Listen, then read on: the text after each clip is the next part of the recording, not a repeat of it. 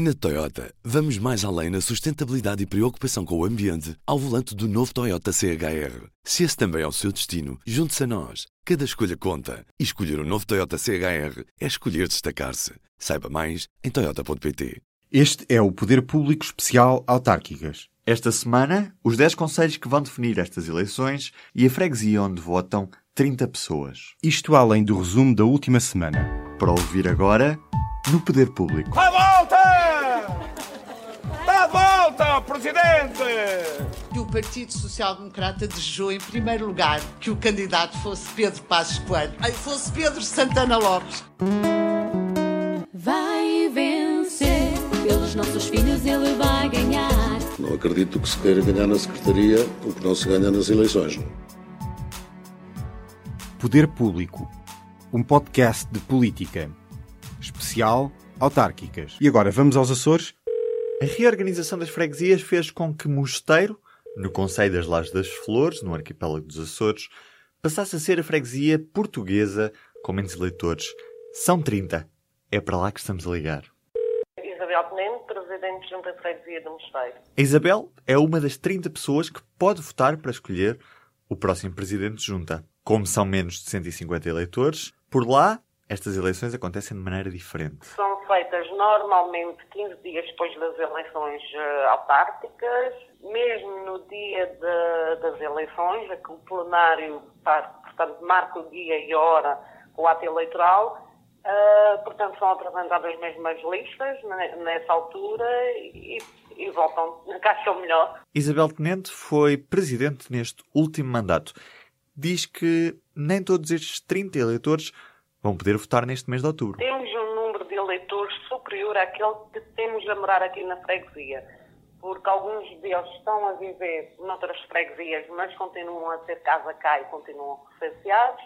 Outros deles têm dupla nacionalidade, encontram-se no estrangeiro, mas continuam recenseados cá. E numa freguesia tão pequena, não dá para ser só presidente de junta. Trabalho de conta própria na área de hortícolas, portanto, agricultura sem químicos. Como devem imaginar, isto não é uma junta para trabalhar a tempo inteiro, digamos assim, portanto, mas muitas vezes acabo por ter que trabalhar o dia inteiro, digamos assim.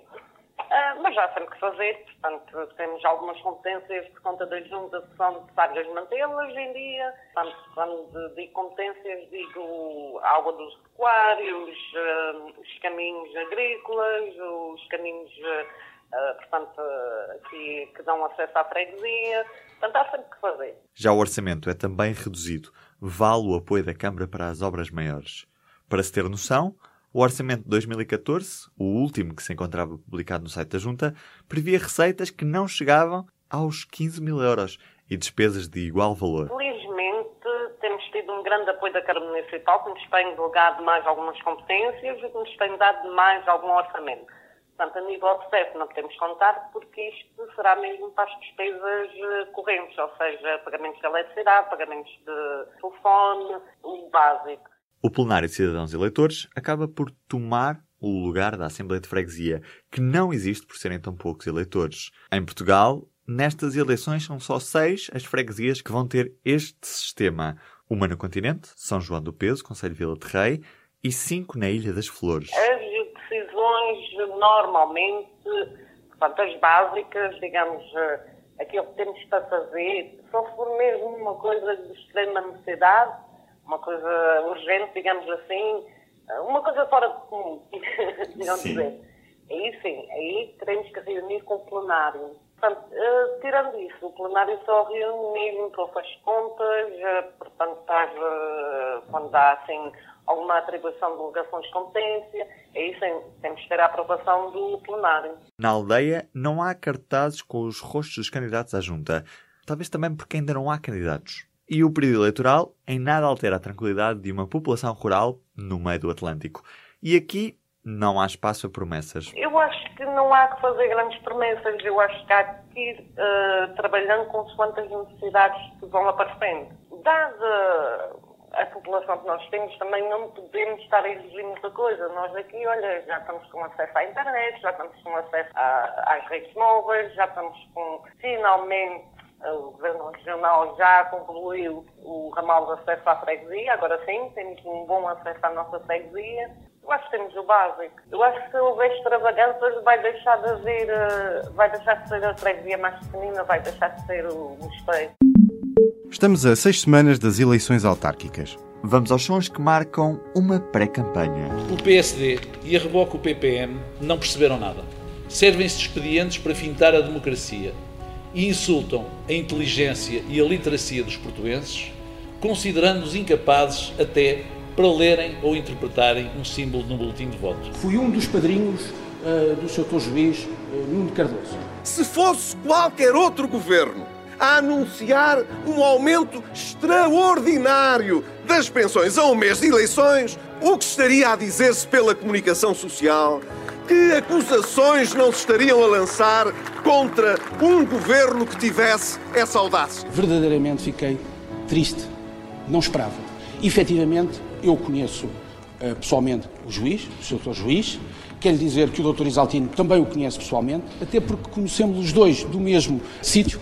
Em Oeiras, Isaltino esteve fora da corrida, reclamou e está de volta. O Tribunal voltou atrás na decisão e aceitou esta segunda-feira a candidatura de Isaltino Moraes à autarquia do Conselho mais qualificado do país.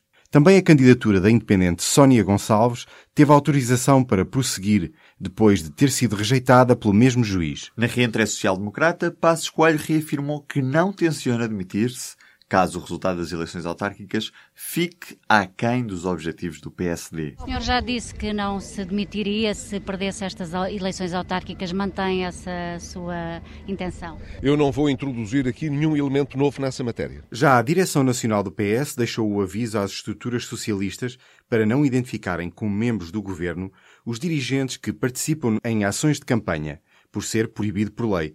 Estes devem ser tratados como meros militantes, algo que o público confirmou que não está a acontecer. PSD e CDS pedem a impugnação da candidatura de Valentim Loureiro. Em causa está a utilização indevida da palavra coração no nome do movimento Valentim Loureiro, Coração de Ouro. Já a coligação PSD-CDS adotou a denominação Gondomar no Coração, o que induz os eleitores em erro, dizem. Também no Porto havia um pedido de impugnação social-democrata ao candidato independente Rui Moreira, mas o recurso foi rejeitado pelo tribunal. Em causa estava a alegada indução em erro dos eleitores por Moreira usar a palavra partido no nome do movimento Porto o nosso partido. Também já são conhecidos os orçamentos dos partidos. O PST investe mais em Lisboa. Já o PS aposta forte no Porto. A capital também é o local onde o PAN e o Bloco de Esquerda mais investem. No total, o PS prevê gastar 14 milhões e 700 mil euros, isto é, menos 28% do que em 2013. O PSD investe 180 mil euros em Lisboa e aposta forte em Santa Maria da Feira e Funchal. O Bloco não reúne todos os esforços para recuperar a Câmara de Salvaterra de Magos, perdida para os socialistas. Isto porque do milhão e 300 mil euros que prevê gastar, ficaram menos de 12 mil euros para Salvaterra. Já o CDS vai gastar 1 milhão e 800 mil euros em 166 candidaturas próprias, com especial destaque para Ponte de Lima, um tradicional bastião dos populares. As próximas eleições autárquicas vão ter 26 tipos de coligações entre partidos. A CDU, que juntou o Partido Comunista Português aos Verdes, concorre em praticamente todos os conselhos. Ficam a faltar apenas quatro conselhos na região autónoma dos Açores. PSD e CDS unem-se em 73 municípios e alargam em mais 22 os municípios com coligações com o Partido Popular Monárquico e o Movimento Partido da Terra. Nestas eleições, há municípios que podem decidir e definir o rumo das autárquicas. São os chamados municípios-chave. O Poder Público faz agora uma seleção de 10 conselhos que poderão marcar as eleições do dia 1 de outubro e levar a uma leitura nacional dos resultados. Comecemos pela capital. Em Lisboa, poucos duvidam de que o socialista Fernando Medina gritará a vitória. As dúvidas recaem sobre os outros candidatos e partidos, como, por exemplo, a percentagem de votos conseguida pela social-democrata Teresa Leal Coelho, o caso Assunção Cristas, ou mesmo se o PCP e o Bloco de Esquerda vão conseguir reforçar o seu peso na capital. Já no Porto, também não será difícil adivinhar o vencedor, já que as previsões apontam para uma vitória de Rui Moreira. O candidato rompeu com o PS e acaba por concorrer como independente. Manuel Pizarro é o nome socialista. Já o PSD concorre com Álvaro Almeida, que continua a passar despercebido. Em Oeiras, o PSD foi-se desmontando. O candidato oficial do PSD será Ângelo Pereira mas a luta pela autarquia deverá acontecer entre os ex-sociais-democratas e que concorrem agora como independentes, o atual presidente, Paulo Vistas, e o anterior, Isaltino Moraes. Este conselho fica marcado por quesílias entre dois antigos aliados que agora estão de costas voltadas. Já em Lourdes, o atual presidente comunista, Bernardino Soares, recandidata-se à autarquia e Sónia Paixão é candidata escolhida pelo PS. A surpresa chega com o candidato André Ventura, que teve o apoio do CDS e do PSD. As declarações contra a comunidade cigana levaram os centristas a retirar-lhe o apoio. Resta agora saber se a polémica dará votos a André Ventura. Um dos outros casos em que um dinossauro volta a candidatar-se é Gondomar.